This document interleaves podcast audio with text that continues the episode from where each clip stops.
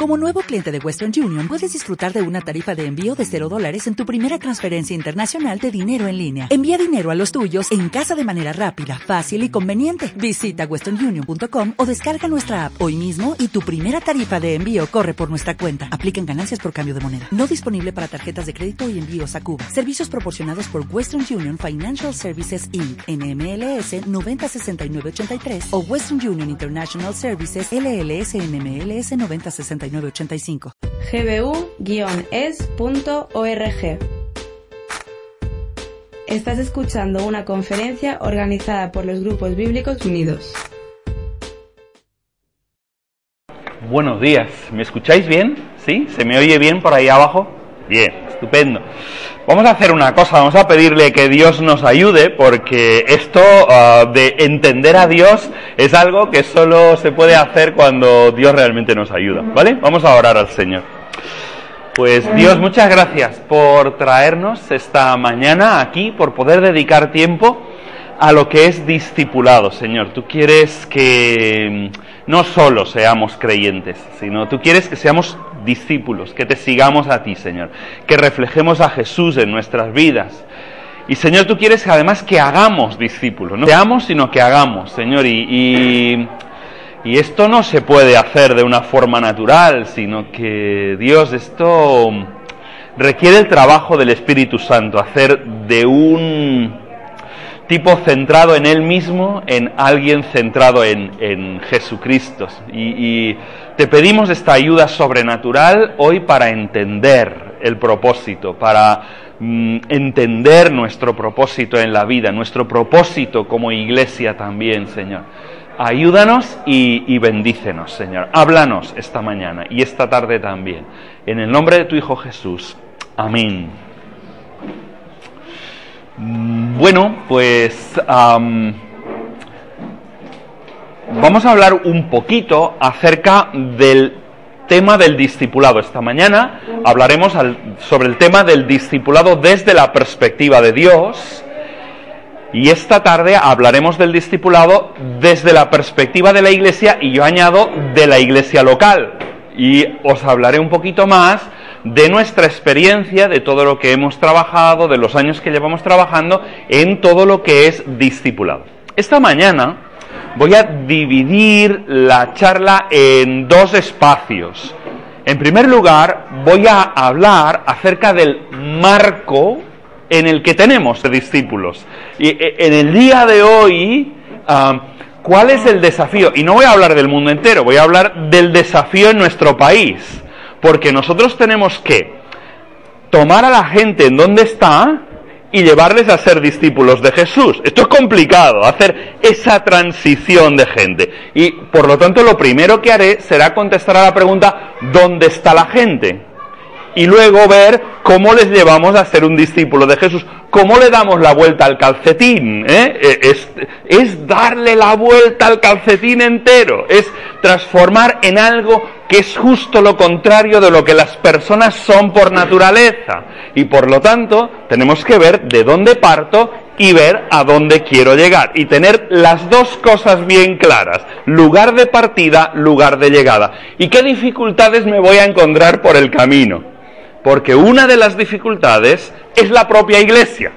Es la clase de iglesia que estamos construyendo. Porque a veces la iglesia, en lugar de ser solo el vehículo para hacer esa transformación, es también el problema para hacerlo. Porque solo un tipo de iglesia, una iglesia formada de discípulos, es capaz de hacer otros discípulos. Y el problema que tenemos a veces es que las iglesias no están compuestas de discípulos y da dificultad de hacer discípulos desde ese contexto. ¿Sí? Bien, vamos a hablar del marco. Y vais a tener la ventaja casi de ir a dos seminarios. Digo a ir de dos porque he visto que lo que quiere uh, José de Segovia en el día de hoy en su seminario es este tema, es el consumismo como nueva religión y voy a comenzar hablando de que el marco en el que nosotros estamos es el marco del consumismo. Nosotros no atinamos a ver en el día de hoy lo potente que es el consumismo. Pero el entorno nuestro, que puede definirse desde individualismo, puede definirse desde posmodernidad y así, pero hay un aspecto que está marcando mucho lo que nosotros somos como individuos y lo que nosotros somos como iglesia. Y eso tiene que ver con el consumismo, porque el consumismo es distinto. A veces nosotros lo metemos todo en el mismo saco, pero este peligro es mucho más grave. No es lo mismo el consumismo que el materialismo. Son dos fenómenos bastante distintos.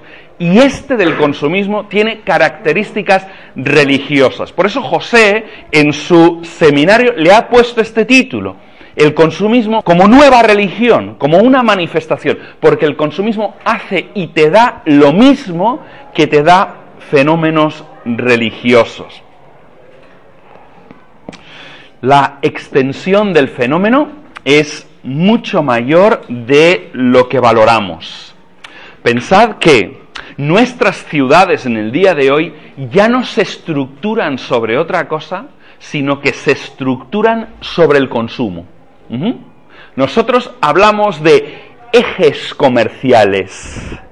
¿Cuáles son los edificios más importantes de una ciudad en el día de hoy? ¿Cuáles son los edificios más grandes de una ciudad? ¿Qué marca el ritmo de la ciudad en el día de hoy?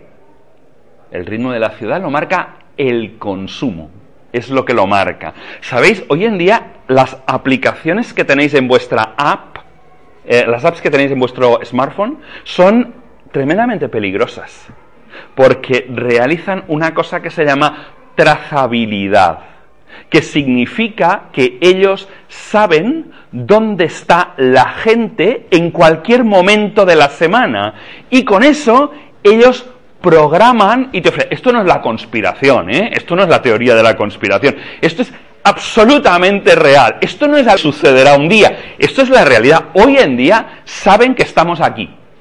Lo saben que estamos aquí en este momento. Que hay una concentración aquí, lo saben exactamente. Y cuando salgamos sabrán dónde estamos. Porque tú das permiso. ¿No te has fijado cuando instalas una app, te pide permiso para saber dónde estás? Estás autorizando eso y no puedes hacer otra cosa. Porque si le dices que no, no instalas la app. ¿Sí? así de claro. Por lo tanto, nuestra civilización se mueve en el entorno del consumo. Consumir hoy en día es más que comprar cosas necesarias para la vida. Ni siquiera consiste en tener objetos de lujo, sino que es lo que condiciona el ritmo de la vida de nuestra sociedad. Por eso digo que ese es nuestro contexto. No todas las civilizaciones funcionan igual.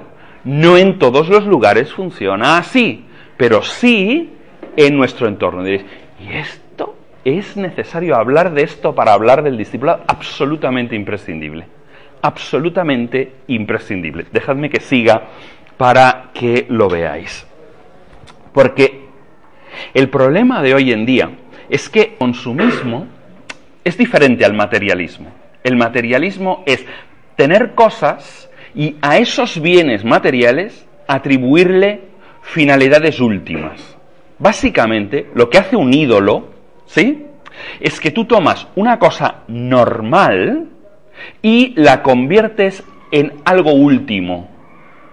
Siempre ha sido así el ídolo. A veces nosotros somos un poco primitivos con los ídolos y pensamos que la gente adora cosas de madera o cosas de metal o cosas de piedra. La gente nunca han sido tontos en la historia de la humanidad. Nunca. Los tontos no han sobrevivido, solo han sobrevivido los listos. Y los listos saben que no hay ningún trozo de madera que les dé nada que no hay ningún trozo de piedra que de nada. El problema es que tú tomas algo bueno, tú tomas las cosechas, la reproducción, la belleza, y le atribuyes significados últimos y vives para ello. Por eso el ídolo no es nunca de piedra. El ídolo es esencialmente una creación que tú haces en tu mente y luego sigues esa creación porque eso crees que te va a dar algo que tú necesitas para la vida. Así es como funciona. Y básicamente el peligro número uno de los cristianos son los ídolos. El peligro número uno de la adoración de Dios son los ídolos. En la Biblia es constante esa lucha entre los ídolos y Dios. Y la gente, nuestros jóvenes, pasean por los centros comerciales como almas en pena, buscando las promesas que están en el centro comercial y los adultos los sustituimos por los cruceros, los viajes lujosos y otro tipo de drogas que adormecen nuestras ansias consumistas. Porque el problema del consumismo, como os decía, es diferente al problema del materialismo. El materialismo se basa en adorar algo que tengo o algo que quiero. El consumismo se basa en que la promesa está en lo siguiente que tendré. No lo que tengo, en lo siguiente que tendré. Y cuando lo tengo, en lo siguiente que tendré. Y en lo siguiente que tendré. Y en lo siguiente que tendré. Por lo tanto, el consumismo crea un espíritu constantemente insatisfecho. Y tienes que, para sublimar tienes que estar constantemente deseando la siguiente cosa. Y el sistema económico sobre el que estamos basados, ahí, en la mesa de Jubilee Center tenéis cosas fáticas sobre eso. El sistema económico, tal como lo hemos construido, está hecho para eso. Cuando nosotros dejamos de consumir compulsivamente, cuando nosotros consumimos lo que necesitamos, esto se va, esto se cae. Fíjate que en un momento determinado de la crisis nosotros dejamos de consumir. Oye, que no nos hemos muerto de hambre. Simplemente es que dejamos de consumir compulsivamente como antes. Consumimos compulsivamente, pero solo un poquito menos. ¿Ya habéis visto lo que pasa? Que todo el sistema se cae. O sea, que. Y, todo el sistema se basa en lo que ellos llaman recuperar el consumo. ¿Qué significa recuperar el consumo? que consumas un montón de cosas que tú no necesitas, que no necesitas absolutamente para nada. Pero no solo eso, el problema es que pongas el deseo de tu vida, que pongas el anhelo de tu corazón en tener la siguiente cosa. Y eso es el problema del consumismo. El consumismo, una religión alternativa que compite con tu fe. El consumismo es una religión alternativa. Es la religión secular más poderosa de la civilización occidental. El riesgo para nuestra fe no está en el último libro de Dawkins. No está en el secularismo el riesgo para nuestra fe no está en la Iglesia Católica, no está en nada de eso. Está en que el sentido de la vida, el propósito de la vida, la identidad de la vida, incluso el espíritu de comunidad, que es lo que promete una religión. Una religión confiere esas cuatro cosas. Sentido, propósito, identidad y comunidad. Eso te lo dé los bienes que comprarás, no los que tienes ya, el siguiente que comprarás, que formas parte de la comunidad. Un pequeño ejemplo, perdonadme los que sean muy fanáticos de, Apple. ¿Os habéis dado cuenta el argumento de venta de Apple? La gente que compra Apple está mucho más satisfecha que los demás. ¿Sí? ¿Estáis de acuerdo? Eh, y ellos se sienten parte de una comunidad, son diferentes. Diferentes no sé de qué, pero diferentes, porque no usan PC, ¿sí? Y es el producto. Ellos están dispuestos incluso a pagar un 40% más, un 50% más por el producto, aunque hoy en día hay productos que han bajado de precio, ¿no? Pero están dispuestos a pagar. Y ellos se sienten una comunidad, son la comunidad de los que usan Mac. Solo para que veáis un poquito el símbolo de lo religioso ahí metido. ¿Cuál es el símbolo de Apple. Es una inocente manzana, ¿verdad? Pero ¿os habéis dado cuenta que falta un trocito en la parte de arriba a la derecha? ¿Y os habéis dado cuenta de qué caramba significa el trocito que le falta? no es casualidad. No es casualidad, es un sobreentendido lo que tenemos allí delante. Hemos sustituido que eso es lo que te da la religión, eso es lo que te da Dios, por una nueva religión que es el consumo. En el Sermón del Monte, el Señor Jesús 6:31 decía, por tanto, no os preocupéis diciendo, ¿qué comeremos? ¿Qué será lo siguiente que comeremos? Y eso es una necesidad básica, todos tenemos que comer. O ¿con qué nos vestiremos? Y hasta cierto punto, vestir es una necesidad básica. Luego, esa necesidad básica y la necesidad de comer las podemos complementar hasta el infinito. ¿no? Pero, porque los gentiles, ellos, los que no pertenecen al pueblo de Dios, los que no son del reino, los gentiles, fijaos la palabra, buscan ansiosamente, buscan ansiosamente. ¿Entendéis la diferencia? Cuando uno trata de cubrir necesidades básicas, busca. Y a veces busca, pero cuando hemos terminado de cubrir las necesidades básicas, si seguimos buscando ansiosamente, significa que estamos queriendo llenar otro espacio de la vida con algo que tú piensas que eso te va a dar. El problema del consumismo es que tú no compras el artículo, tú compras el bien que hay detrás del artículo. Hoy en día, tú puedes ver un anuncio de coches. Y dices, ¿de qué caramba va este anuncio? ¿No? Porque realmente hasta el final, uno no ve el coche, a veces el coche ya ni siquiera se menciona. Es un artículo que hay ahí al final. Porque lo que tú estás comprando es una familia, o lo que estás comprando es una comunidad de amigos, o lo que estás comprando es un estilo de vida que se te presenta como alternativo. Lo único que es alternativo es el bolsillo, que deja de ser el tuyo para pasar a ser el suyo, ¿sí? Es lo único alternativo que tiene comprar y vender, ¿sí? Ese es el problema, que nosotros estamos no comprando el bien, sino comprando la promesa que ese bien tiene. La comida lo compramos también, ¿no? Hay una persona en casa que ha preparado una comida y entonces llega el otro y le da besos, ¿sí? La persona no compra comida en el supermercado, compra besos realmente. Somos así las personas, funcionamos con esos mecanismos y los gurús, los sacerdotes de esta nueva religión, que son los publicistas, lo saben muy bien. Saben qué mecanismos tienen que utilizar. Hoy en día sabéis que existen ciencias como el neuromarketing, que incluso pueden llegar a suprimir mecanismos conscientes en nosotros para vendernos productos a través de mecanismos inconscientes que nosotros no tenemos la capacidad de controlar. Está prohibido, pero la frontera a veces es muy fina.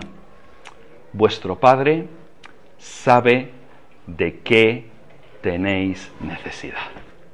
Es una alternativa, es una religión alternativa. O confiar en un Padre, un Padre, que sabe de qué tenéis necesidad en el entorno de una relación que realmente puede abrazarte o confiar en que esos artículos que buscamos ansiosamente nos van a dar el sentido de identidad que solo podemos encontrar en el Padre, el sentido de comunidad que solo podemos encontrar en la Iglesia y el sentido de propósito y de identidad de la vida que están en Dios.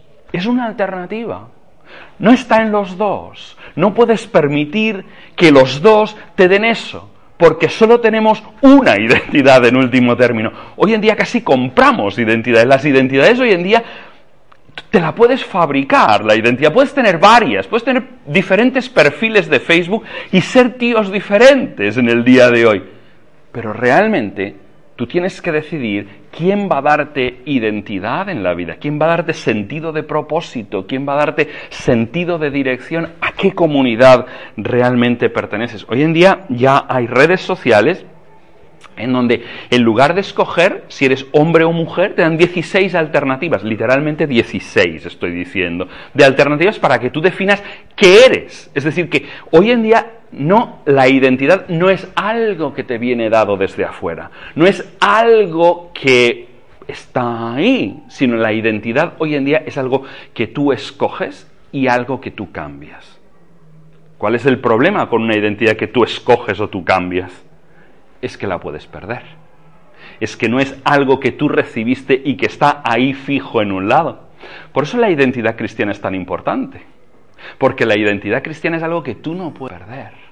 Porque está sustentada en un Dios que se hizo carne. Y que no puede ser que no se hiciera carne. En un Dios que vivió una vida justa y perfecta entre nosotros.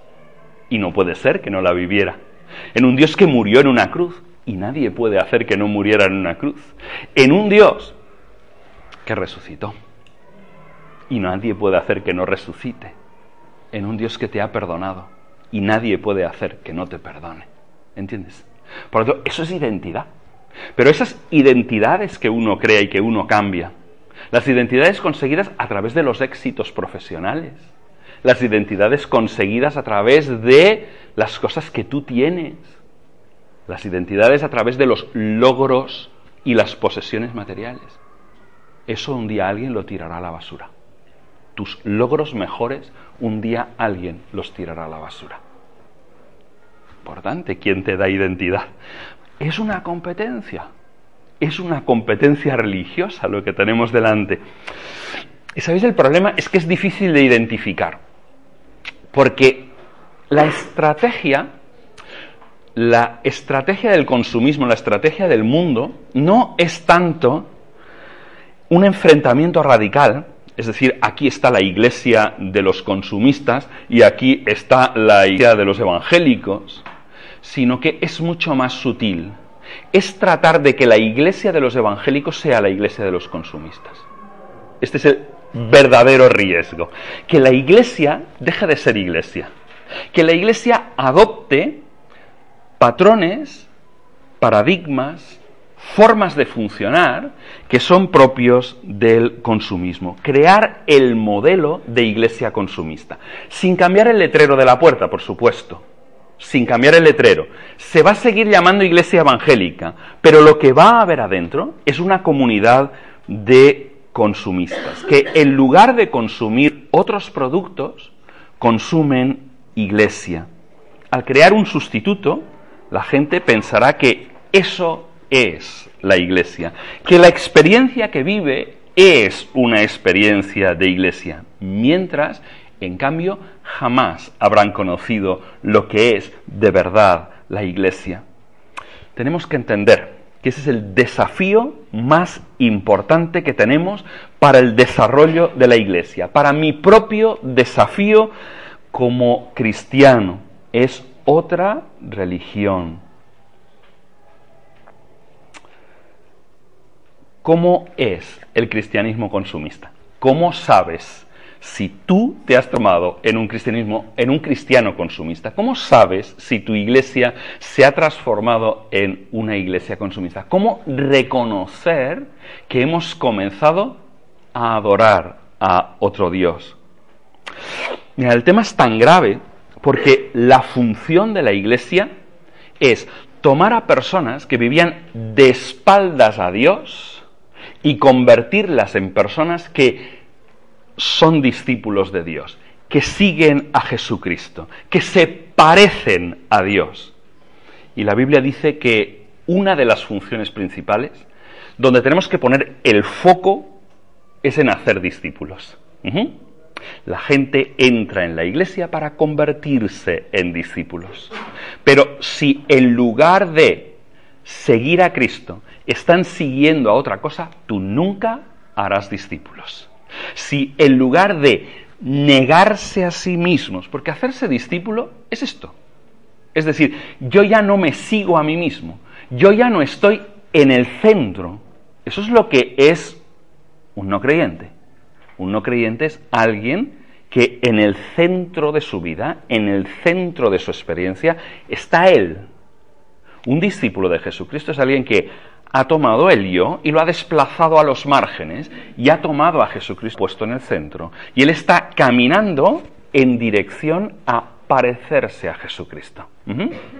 Por lo tanto, el problema es es ese, ¿no? Es que en lugar de copiar el modelo de Jesús, en lugar de parecernos cada vez más a Jesús, nos hagamos, sigamos siendo alguien que no está centrado en Jesús. Alguien que, mira, a un consumista, el consumista está centrado en sí mismo. El consumista es alguien que llega pensando en él mismo. Por lo tanto, cuando tú le dices que tiene que morir a sí mismo, no lo entiende. Al consumista se le hace se le hace complicado la idea de morir a sí mismo, porque el consumista es alguien que vive para que le den cosas, para adquirir cosas, para tener más. Todo lo del consumista, la palabra preferida del consumista, no, la palabra preferida de la publicidad es la palabra tú. ¿Lo habéis visto? ¿Eh? Es la palabra preferida de la publicidad. Tú eres lo que más importas. Tú eres el centro. Nosotros estamos centrados en ti. Porque la palabra del consumista, la palabra preferida es yo. Y como la palabra es yo, la palabra de la publicidad es tú. Y todo está centrado en él. Cuando llega a la iglesia, nosotros tenemos que decidir si vamos a alimentar el monstruo o si vamos a cortarle la cabeza al monstruo. Una iglesia que alimenta el monstruo es una iglesia que le presta servicios al consumista. Una iglesia que trata de ah, alimentar las más bajas pasiones de la gente.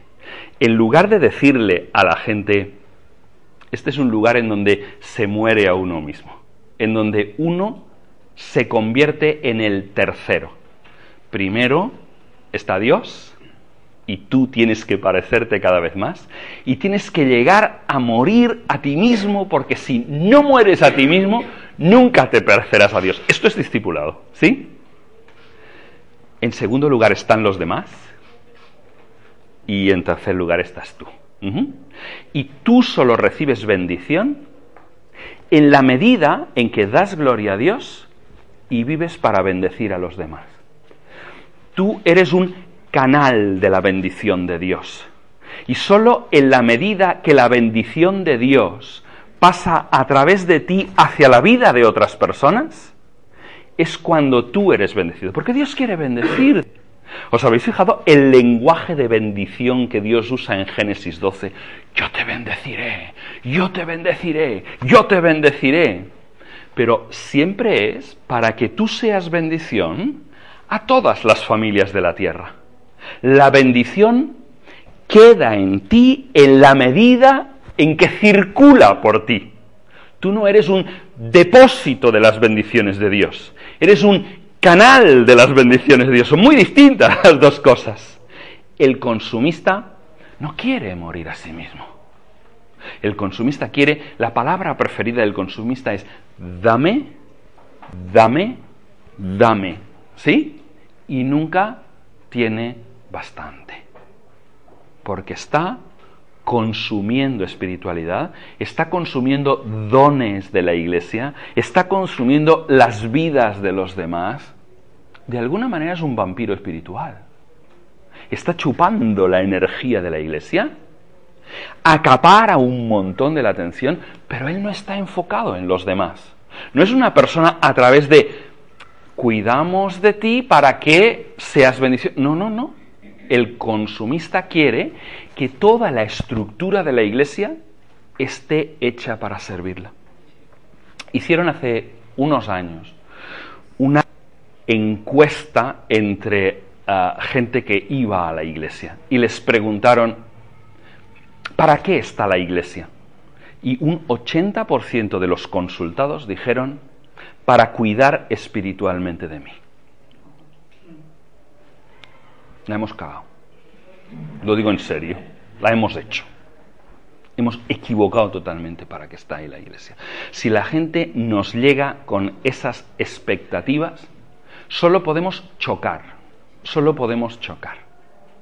¿Entendéis que la iglesia está concebida en función de la misión?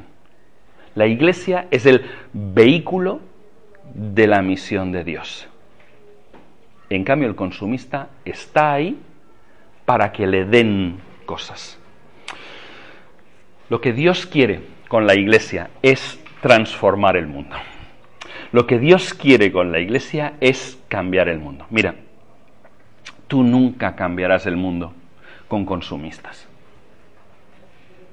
Tú nunca cambiarás el mundo con consumistas. Los consumistas no cambian el mundo. Tú cambiarás el mundo con discípulos. Por eso Jesús se dedicó a hacer discípulos. El consumista no está esperando, el consumista no está dispuesto a perder para ganar. El consumista no está dispuesto a que el grano caiga en tierra y muera para que lleve mucho fruto. Él lo que quiere es que el grano esté en la vitrina, no muerto en el suelo. Y nosotros estamos creando iglesias, iglesias que prestan servicios. Y entonces, como gran cantidad de gente está en esa dimensión, el riesgo número uno para una iglesia evangélica hoy en día, ¿sabéis cuál es? El número uno, ¿eh? El número uno. Obviamente no es el secularismo, obviamente no es la sociedad a su alrededor. El riesgo número uno para las iglesias evangélicas es la iglesia de al lado. Es la iglesia de al lado. Lo que hace que las iglesias hoy en día se desmoronen es la competencia de la iglesia de al lado. Porque la gente está buscando adeptos. ¿Y el, cuál es el síntoma? ¿Cuál es la señal de que una iglesia está haciendo las cosas bien? Cuando decimos que una iglesia está teniendo éxito, cuando llena el local. Cuando el domingo por la mañana tenemos mucha gente los pastores están enfocados hacia eso, los consejos están enfocados hacia eso, las iglesias consideran que eso es el éxito. El punto al que nos dirigimos es lo que vamos a conseguir. El propósito de la iglesia está yendo hacia esto, esto es lo que tendremos. Pero nunca estamos evaluando si realmente estamos haciendo discípulos. ¿Cuánta gente bautizas? No me dice si estás haciendo discípulos. ¿Cuánta gente tienes sentados en la iglesia? No me dice si estás haciendo discípulos. Lo que me lo dice es si la gente que está ahí está realmente conectada con el propósito de Dios. Si tú cada día puedes ver en sus vidas más a Cristo, si el entorno está siendo modificado, si la población o el barrio en el que está está siendo puesto patas para arriba, si la sociedad en el entorno está siendo sacudida, porque podemos estar llenando iglesias de consumidores de servicios religiosos. Estamos dándole gente lo que nos pide. Porque cuando el éxito lo medimos en función de cuánta gente tenemos sentados, entonces ¿qué es lo que haremos? Crearemos un montón de programas para captar gente. ¿Y qué es lo que nos está pasando? ¿Os habéis dado cuenta? Nuestras iglesias no crecen. ¿Cómo han crecido las iglesias que han crecido últimamente? Seamos sinceros, todos somos la mayoría evangélicos, espero, ¿no? Entonces, cerramos puertas y hablamos entre nosotros y nos decimos la verdad. Uno, hemos crecido por inmigración. ¿Estáis de acuerdo? Nos han venido gente de Latinoamérica, Europa del Este, nos ha venido gente de China, de África, nigerianos, en fin, tenemos un montón de chinos. Es decir, esto es lo que ha hecho crecer una parte muy importante. En las iglesias que crecen ah, han sabido mantener en la iglesia crecimiento vegetativo, porque en muchas no se ha conseguido ni siquiera el crecimiento vegetativo, han perdido a los jóvenes en muchas iglesias, y luego lo que ha venido es que hemos tenido gente desplazada. Si algo ha cambiado en los últimos 40, 50 años, es el grado de movilidad intereclesial. ¿Estáis de acuerdo con este análisis? ¿O estoy yo viendo otra realidad que no es la que estáis viviendo vosotros? Yo creo que si hablamos de verdad, estamos fallando. Realmente no estamos llegando a los no creyentes. Realmente no estamos desafiando al monstruo. Estamos dándole de comer en la forma de hacer iglesia. Porque queremos éxito rápido y no estamos haciendo discípulos. Es una visión general. Por supuesto, esto no se aplica a cada una de las iglesias del país ni a cada uno de los cristianos del país. Estamos viendo tendencias, pero creo que como tendencia es bastante válido. Por eso era necesario comenzar a hablar de hacer discípulos en el contexto en el que estamos y decirnos a nosotros mismos cuál es la situación en la que estamos viviendo. Si no somos conscientes de esta situación, si no atinamos a lo que nos está pasando, claro, si tú eres un pastor que hace cinco años tenías 100 y hoy en día tienes 200, tú estás subido en la ola, muchacho. ¿Cómo te va a decir que estás fracasando? ¿Entiendes? Porque lo que tú me diste lo que tú te propusiste como objetivo, lo estás cumpliendo. Tú querías tener gente. ¿Sí? Todo está dimensionado en esa dimensión. Churchill decía una cosa, decía, nosotros construimos edificios y los edificios acaban dando forma, nos acaban dando forma a nosotros. ¿Cómo son los edificios que nosotros tenemos? Los edificios son teatros. En los teatros la gente va a sentarse y a ver una representación. ¿Sí? no están montados en tipo teatro. Si mm, vais a un hotel y decís, ¿cómo quiere usted la silla? Ah, tipo teatro las quiere. Yo diría, no, tipo teatro, no, tipo iglesia evangélica las quiero, ¿no? Porque es verdad. Y obtenemos la forma que le hemos dado. Obtenemos, y por eso gran cantidad de gente viene a disfrutar. Y la gente se desplaza de una iglesia a la otra porque dice, es que no me cuidan y el objetivo que ponemos delante de la gente es que la iglesia sea simpática y medimos el éxito en esto. Es decir, estamos siendo acogedores, estamos siendo simpáticos y es importante ser acogedor. Pero no estoy diciendo que no sea lo importante. ¿entendéis? Estoy diciendo cómo hemos dimensionado las iglesias y cómo ese estilo de cristianismo pasivo está influyendo en los contenidos que nosotros estamos dando. Obtenemos lo que buscamos realmente. Buscamos prestar servicios, llenar el edificio, tener éxito y obtenemos esa clase de cristianos que no modifican la sociedad, que no cambian la sociedad, que no modifican el entorno, sino que están esperando a volver el próximo domingo a la iglesia. Quiero haceros una propuesta. ¿Por qué no cambiamos la historia? ¿Por qué no nos dedicamos a hacer aquello para lo que Cristo preparó a la iglesia. El Señor Jesús nos dijo, id, id por todo el mundo, salid. ¿A qué tenemos que salir, Señor? Dice, haced discípulos, no convertid gente, no llenad locales. El culto no es la finalidad última de una iglesia. Cuando decís vosotros, que un cristiano es fiel. Dice, este cristiano es muy fiel.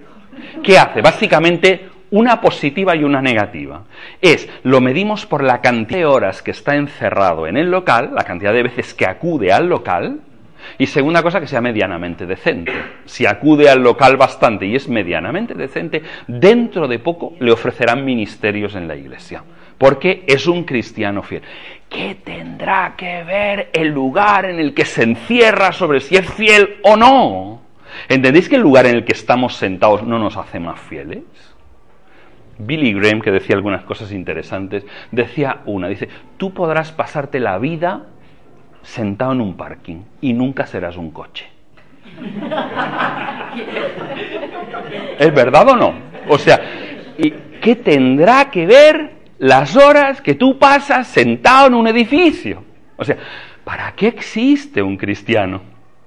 ¿Para qué existe? ¿Para qué fue llamado Abraham? Para ser bendición a todas las familias de la tierra. ¿Para qué existía Israel? Para ser bendición a todas las familias de la tierra. ¿Para qué vino Cristo? Primera de Juan 3.8. ¿Qué dice Primera de Juan 3.8? Porque con este propósito vino el Hijo de Dios, para destruir las obras del diablo. Nosotros estamos aquí para destruir obras del diablo. Donde vemos una, a por ello. ¿eh? Es, es aquello de decir, no puedo pasar por ahí al lado, yo no puedo pasar por ahí al lado. Jesús entra en el templo y dice, esto va a ser que no, ¿eh? ¿Entiendes? Porque aquello era un desafío. Y ahora el Señor Jesús, Juan 20, 21, me dice, como el Padre me envió, a lo mismo que me envió, aquello que fue el objetivo de mi vida, así ahora yo también os envío. Sois los enviados de Dios. ¿A qué? ¿A qué? A destruir las obras del diablo. A ser de bendición a todas las familias de la tierra. Chris Bright, que ha escrito La misión de Dios y un montón de libros interesantes sobre el tema de la misión, dice, no es que la iglesia, no es que Dios tenga una misión para su iglesia, es que tiene una iglesia para su misión. Dios tiene una misión, que es destruir el pecado, que es destruir las obras del diablo. Y Dios tiene una iglesia, pero una iglesia de consumistas no puede destruir el pecado del diablo, no puede destruir las obras del diablo. No puede. Por eso tenemos que ocuparnos de hacer discípulos. Que el discípulo acepta morir a sí mismo. Y una persona que muere a sí mismo es una persona que ya no tiene miedo. Lo peor es el miedo. El miedo nos paraliza. ¿Os acordáis los primeros discípulos?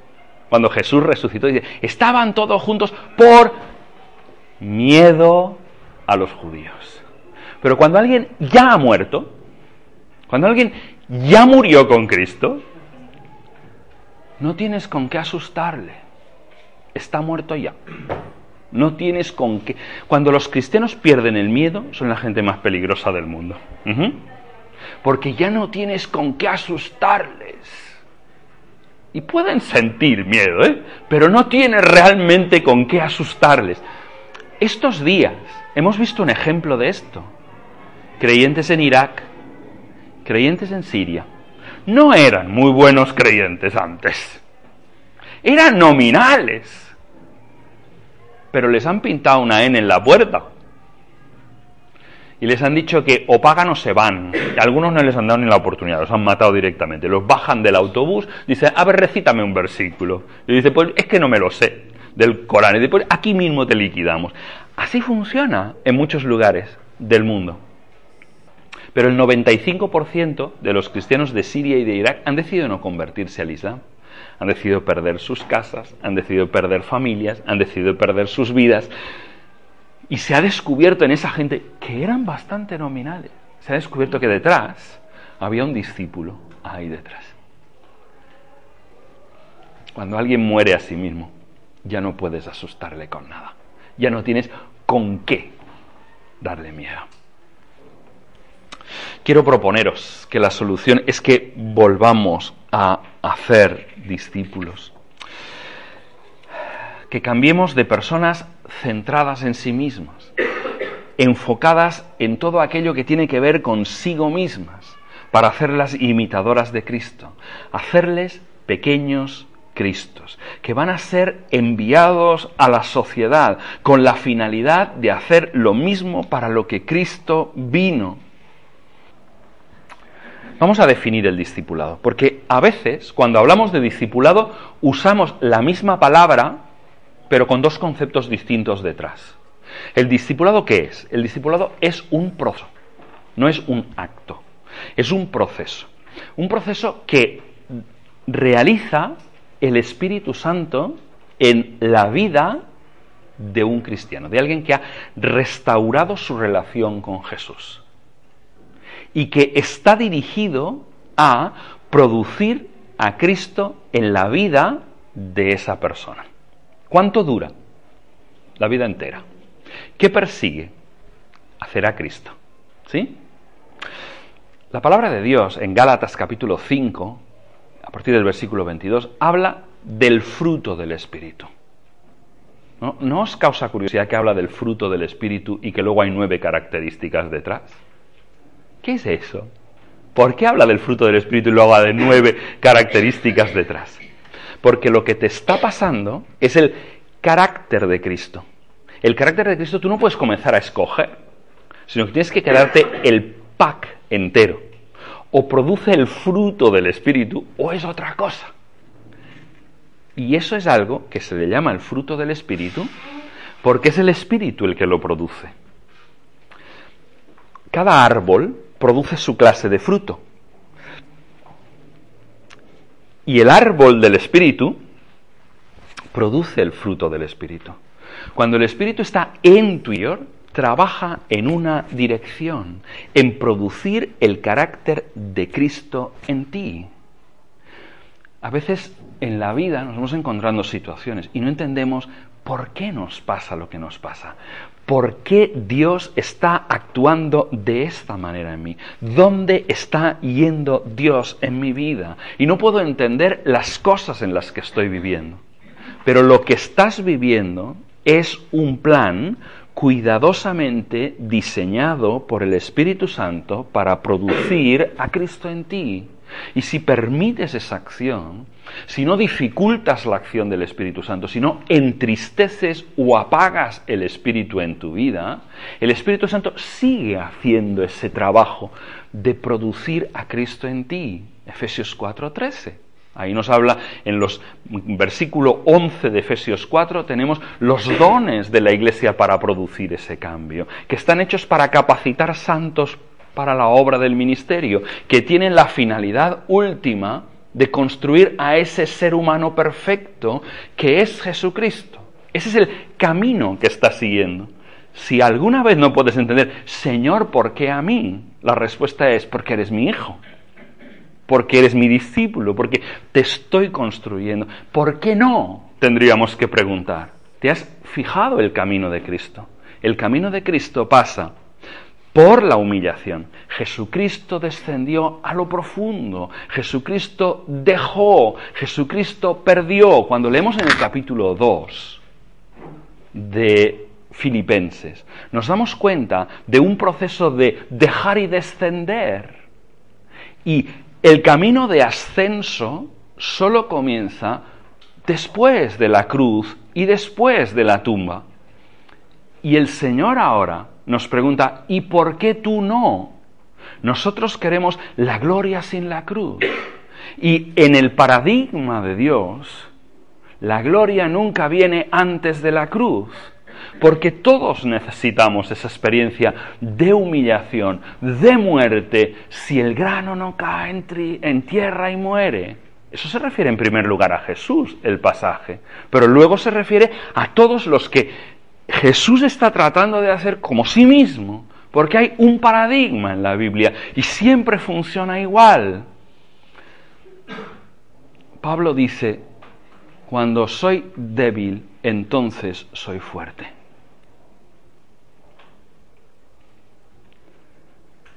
Eres demasiado visible, eres demasiado fuerte, se te ve demasiado. la gente para convertirse necesita ver a Cristo. Dios siempre ha enviado a Cristo. En el Antiguo Testamento, si leéis las profecías mesiánicas, se mueve la imagen. Porque habla del pueblo, pero hay cosas que no se aplican totalmente al pueblo. Y de alguna manera el Mesías y el pueblo se entrecruzan. Dios envió a Cristo a través del pueblo de Israel. Como el pueblo de Israel no consiguió el propósito, Dios a través de la encarnación envió al Hijo. Y después Dios ha enviado al Hijo otra vez a través de la Iglesia. Dios solo tiene una estrategia. El gran misionero de Dios, el único misionero de Dios, es Cristo. Él es un Dios misionero en esencia. No es un Dios que envía misioneros, es un Dios misionero. Y por lo tanto, Él envía a Jesucristo. Lo envía una y otra vez. Por eso ahora necesita que tú y yo seamos Jesucristo. Construir a Jesucristo en nosotros. Porque tiene que volverlo a enviar. porque el Hijo tiene la capacidad de transformar vidas. Y la gente quiere ver al Hijo en último término. La gente solo será tocada por el ministerio del Hijo, por el ministerio del Espíritu, que es el que ha venido a mostrarnos al Padre y a mostrarnos al Hijo. Esto es hacer discípulos. Esto es. Y si se te ve demasiado, la gente no puede ver a Cristo. Tienes que tener un perfil más bajo y tenemos que bajarle el perfil a todo. Tenemos que bajarle el perfil al liderazgo cristiano. Se nos ve demasiado, demasiado protagonismo, que bajar el perfil de pastores ancianos. Hay que bajar el perfil personal. Tenemos que quitar las superfiguras cristianas. a veces no me quiero meter con nadie, lo dejo, aparto. tenemos que buscar Hudson Taylor, voy a hablar de alguien que es muy antiguo. Hudson, eh, hasta aquel tiempo las misiones habían funcionado de una manera. Las misiones cristianas se habían instalado en las costas, ¿sí? Y nadie había ido al interior. Ibas por la India, ibas por China y había misiones en las costas. ¿eh? Pero Dios a Hudson Taylor y le dijo, ve al interior de la China. y él tiene una frase que dice, Dios tuvo que buscar a alguien suficientemente débil como para hacer ese trabajo. ¿Entiendes? Tiene que verse a Cristo. Y si no se ve, ni el interior de la China, ni este país, ni ahora ni nunca conocerán a Cristo. Solo Dios tiene la capacidad de revelar, perdón, solo Cristo tiene la capacidad de revelar a Dios. Solo cuando vemos la obra del Espíritu Santo en una persona para hacerlo como Cristo, entonces la gente verá a Dios. Esa es la tarea. Eso es lo que necesita esta sociedad. Esas son la clase de iglesias que van a transformar esta las que han transformado alguna vez alguna sociedad, han sido estas, no las otras. El problema del cristianismo hoy en día no es el problema de la falta de extensión. El cristianismo hoy es tremendamente extenso. Se habla de 600, 700 millones de cristianos en el mundo no hay grupo espiritual o religioso que crezca más rápido, ni el ateísmo, ni el secularismo, ni nada de nada. Nada crece tan rápido. El problema no es la extensión del cristianismo. El problema es la profundidad del cristianismo. Porque solo gente que no tienen una capa de cristianismo, sino que son profundamente cristianos, que el cristianismo ha calado en el interior, son aquellos que pueden proceder a ser el instrumento de esa transformación. Termino aquí.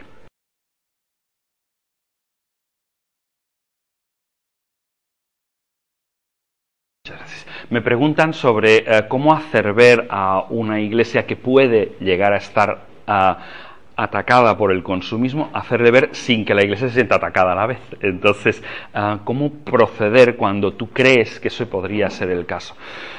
Mm, en muchas iglesias evangélicas en el día de hoy, eh, la palabra de Dios sigue siendo un criterio de autoridad. Entonces, eh, podemos estar más o menos atacados por el consumismo, pero aún la palabra de Dios sigue siendo muy importante para mucha gente. Entonces, yo sugiero, sugiero el hecho de, de dejar que la palabra hable de, de permitir un ministerio extendido de la palabra. A veces no es necesario mm, meter el dedo en el ojo, sino eh, es necesario dejar que Dios hable a la gente. En último término, yo tampoco tengo la capacidad de producir convicción en la gente. Por, por afiladas que pudieran ser las meditaciones, la gente cambia cuando el Espíritu Santo les cambia. Y el Espíritu Santo usa para la transformación de las personas y de las iglesias usa um, la palabra de Dios. Es la espada más fina que existe para penetrar ahí adentro donde ninguna otra palabra puede penetrar. ¿no? Yendo otra vez a un consejo de, de Chris Bright, él hablaba de que necesitamos una tercera reforma, decía él, ¿no? Y, él lo ponía en un acróstico, decía que necesitamos tres cosas. Una revolución de humildad, una revolución de integridad y una revolución de simplicidad. Y eso son, es un ataque al corazón de, del consumismo. Él no hablaba del consumismo, pero hablaba de, que cada uno de nosotros, especialmente gente muy encumbrada, ¿no? porque a veces hay algunos lugares donde... Y, él lo hablaba, era un acróstico en inglés, era his, ¿no? Eh, y hablaba de humildad, integridad, simplicidad. Y, y necesitamos volver a vivir así, necesitamos volver a vivir con simplicidad. Es decir, mmm, cada día, alguien decía, cada día tengo que preguntarme qué puedo tirar en vez de preguntarme qué puedo comprar. O sea, tirar una cosa cada día, ¿vale? Y, y, eso es como un recordatorio de que realmente no necesito tantas cosas. Hoy en día tenemos un ataque, tenemos un ataque. O sea, para cada cosa pequeña necesitamos comprar un cacharrico. O sea, eh, a la gente tenemos el ordenador de sobremesa en la oficina, un portátil uh, para llevárnoslo, una tablet y un smartphone, ¿sí? Tío, si esto sirve para lo mismo, casi. O sea, mira realmente qué es lo que realmente necesitas, porque, hombre, es que cuando hago esta cosa específica, que la hago tres veces al año, necesito esto. Venga, tío, o sea, simplicidad. Realmente el, el, problema de hoy en día es tenemos un problema con el lujo en nuestras sociedades. ¿Y el lujo qué es? El lujo es algo que no te aporta nada excepto una cosa que se llama estatus. El lujo es para que otros sepan y otros vean tus señales de victoria y de triunfo. Es la locura de las marcas. Las marcas son una locura hemos cambiado el criterio de valor. Antes quien le daba valor a un objeto era yo comprándolo. Pero hoy en día es la posesión de ese objeto quien me da valor a mí. Y para eso todo el mundo tiene que saberlo. Esta camisa es una camisa normal, no está mal. Pero si llevara por fuera la marca, ¡fua! ¿entiendes? La que sea. Pero si la llevara por fuera, esta camisa valdría 30 euros más, ¿no? porque me está dando valor a mí y para que yo pueda tener ese valor necesito no solo tenerlo, sino ostentarlo. Y por lo tanto, hoy, todas las cosas, antes la, la marca la llevaba por dentro. Te comprabas un traje y la marca estaba por dentro. Un día te compras un traje y la marca te aparece aquí o en cualquier otro sitio. A ver, tío, que no soy un, hombre anuncio. ¿Eh? Soy otra cosa, no un hombre anuncio. ¿Entendéis cómo el criterio de valor está cambiando? ¿Cómo nos estamos convirtiendo en una sociedad de consumistas? ¿Cómo pagamos más, pagamos más por tener una marca que me dé valor a mí?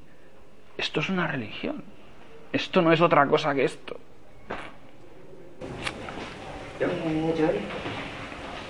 Como evangélicos, al ser minoría, en España pues tenemos la tendencia a queremos tener más visibilidad ¿no? Queremos que la sociedad nos conozca. Entonces, recurrimos a veces a referentes evangélicos, sobre todo si está en el mundo secular, como escritores o futbolistas, otra gente, que podamos decir, eres evangélico, evangélico igual que nosotros, como minoría, uh -huh. porque queremos visibilidad. Pero decías también que es peligroso esto, ¿no? Eh, de que tenemos que rebajar un poco estos perfiles. Entonces, ¿cómo ganar visibilidad sin crear ídolos evangélicos? Pensémonos una cosa, ¿qué es lo que tiene que brillar? ¿Qué es lo que nosotros, qué imagen queremos proyectar delante de la sociedad? Uno cuando tiene un problema de un complejo de inferioridad, uno de los problemas que tiene es que lo demuestra por todas partes. ¿Vale? Y el problema a veces de los evangélicos es tener un complejo de inferioridad. Entonces, para que, para mostrar, lo que acabamos haciendo es visibilizarlo más, el problema de inferioridad. Como yo me siento un ingundi y me siento un, un tío raro, un marginal, un friki, entonces, ¿qué es lo que hago? Es coger a Justin Bieber, ¿vale? Y coger y decir, este tío es como yo, Fijaos, nosotros no somos cualquier otra cosa. ¡Ey, Justin Bieber es un evangélico! Estamos retratados. Retratados totalmente. Lo que la Biblia nos dice es baja el perfil para que Cristo se vea. El propósito no es que la gente nos vea y nos conozca por la gente que es evangélica nosotros siempre hemos dicho que no tenemos santos evangélicos, ¿o sí? ¿O nos conviene tener santos evangélicos? Entonces yo sugiero el bajar el perfil para que lo que se vea sea la comunidad, no la persona, la comunidad, ¿sí? Y la comunidad tiene un montón de elementos.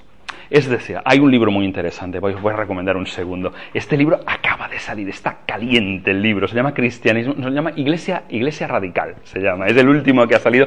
Es una pasada este libro, es una bomba, es y habla de reedificar las iglesias sobre el Evangelio y la comunidad. Es potente que el criterio evangelístico sea la comunidad y que sea una comunidad de buenas nuevas eso rebaja la posibilidad de que entre nosotros siempre habrá pecado. Pero la comunidad es más potente que la figura. Pero en cambio, cuando yo exalto figuras, estoy exaltando algo que tiene una base muy delgada la figura. En cambio, la comunidad tiene una base muy amplia.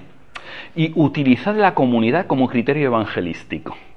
Es decir, presentadles rápidamente la comunidad a la gente, porque la comunidad es la mejor herramienta que nosotros tenemos.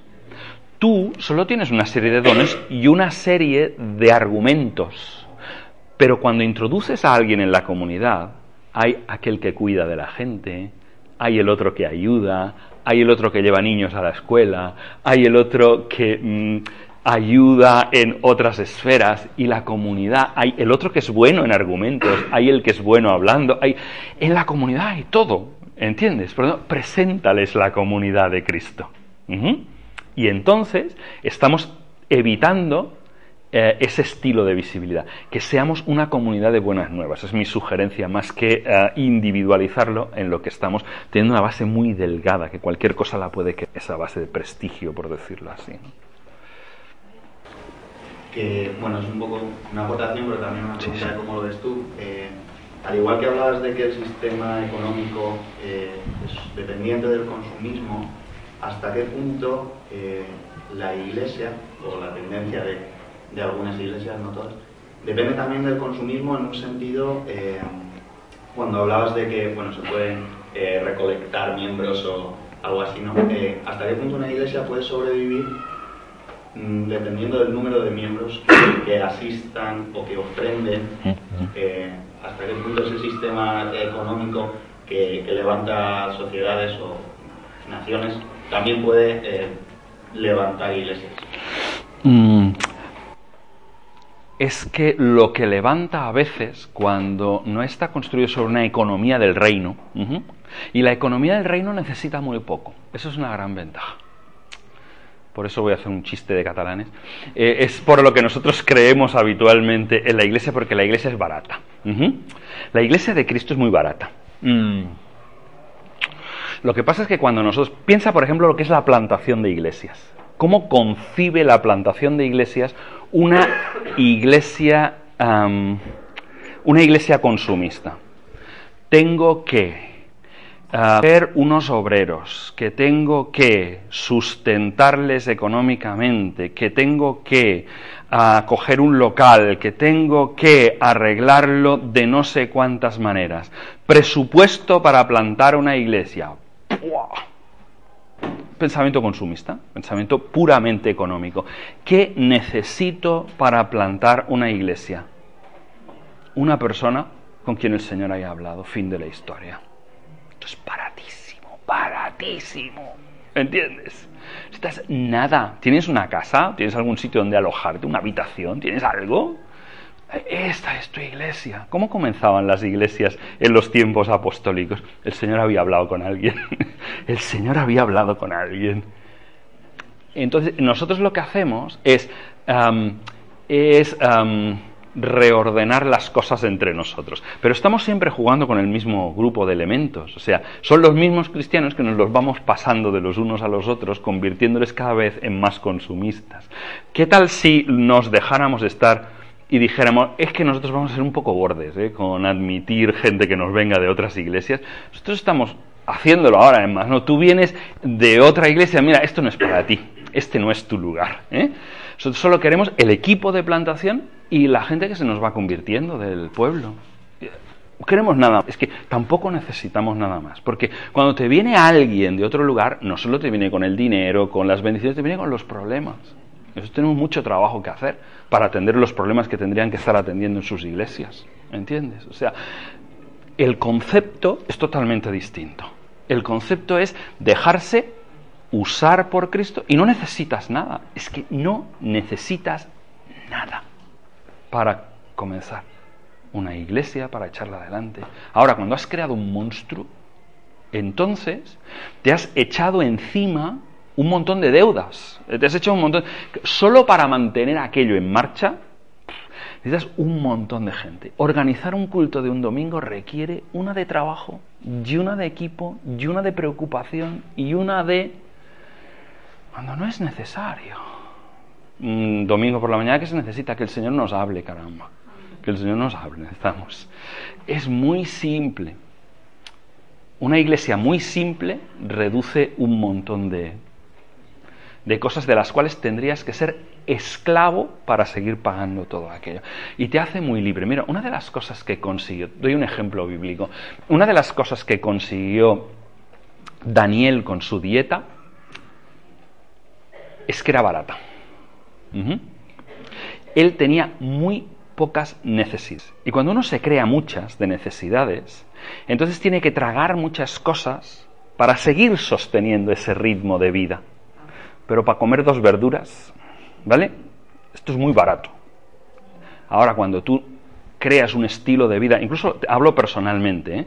cuando tú tienes un montón de y tienes que pagar una hipoteca aquí arriba, un coche aquí arriba, un estatus aquí arriba, entonces eres muy esclavo, porque para conseguir mantener aquello vas a tener que traer carros y carretas, ¿eh? y no vas a poder decir simplemente, cuando llegue el momento no vas a poder decir no, porque es que estás muy atado. Por eso el sistema es muy peligroso. No es un buen amigo el sistema. Vale, si, si hay algún tipo de forma de exhortación para animar a las iglesias a realizar ese proceso de, de, transformación. Una de las cosas que explican dónde estamos es explicar un poquito de dónde venimos, porque normalmente cuando uno llega aquí es que ha recorrido un trayecto. La iglesia de Cristo no ha sido siempre así. Esto es un modelo. La iglesia de Cristo ha ido transitando en diferentes modelos de espiritualidad. A veces nosotros hablamos de la espiritualidad cristiana como si solo hubiera habido una a lo largo de los siglos. Y no es verdad. Desde el inicio del cristianismo hasta hoy hemos ido pasando por diferentes modelos de espiritualidad dentro del cristianismo. Cada modelo de espiritualidad por el que pasamos tiene ventajas, pero también tiene riesgos. Cada uno enfatiza una cosa buena y olvida otras cosas igualmente buenas. Eh, y por eso hoy en día, cuando nosotros tratamos de reformular una iglesia y hablamos del movimiento de la iglesia misional, es interesante, pero también tenemos que pensar que también tiene sus problemas y que tenemos que estar muy atentos porque también vamos a hacer cosas mal. Entonces, algo está ocurriendo. Y, yo creo que esa exhortación que tú hablas es, un proceso de, ir compartiendo las escrituras. Es lo que te decía antes de que para mí no hay herramienta más transformadora que, que el Señor nos hable. Em, y algo está ocurriendo eh, desde ese sentido interno de iglesia. ¿De dónde venimos? ¿Cómo llegamos hasta aquí? El tema tiene que ver bastante con la Primera y la Segunda Guerra Mundial en Europa. La Primera y la Segunda Guerra Mundial en Europa fueron una afloración del mal, de veces, a veces, lo que sucede es que el mal que siempre está ahí, que la bestia que siempre está ahí, ¿eh? de golpe encuentra un territorio abierto para salir para arriba. ¿eh? Y el mal se expande, es como una erupción volcánica. El fuego siempre está ahí debajo, pero a veces la tierra se mueve y se abre y de golpe el fuego que estaba debajo sale. Y a lo largo de la historia, la bestia va apareciendo. ¿eh? Es algo que si queréis leerlo, Apocalipsis 12, 13 y 14, nos habla de esa perspectiva a lo largo del tiempo de que estas, hay una realidad espiritual que nosotros no vemos visiblemente. Vale. En Primera y Segunda Guerra Mundial hay una visibilización, una erupción del mal.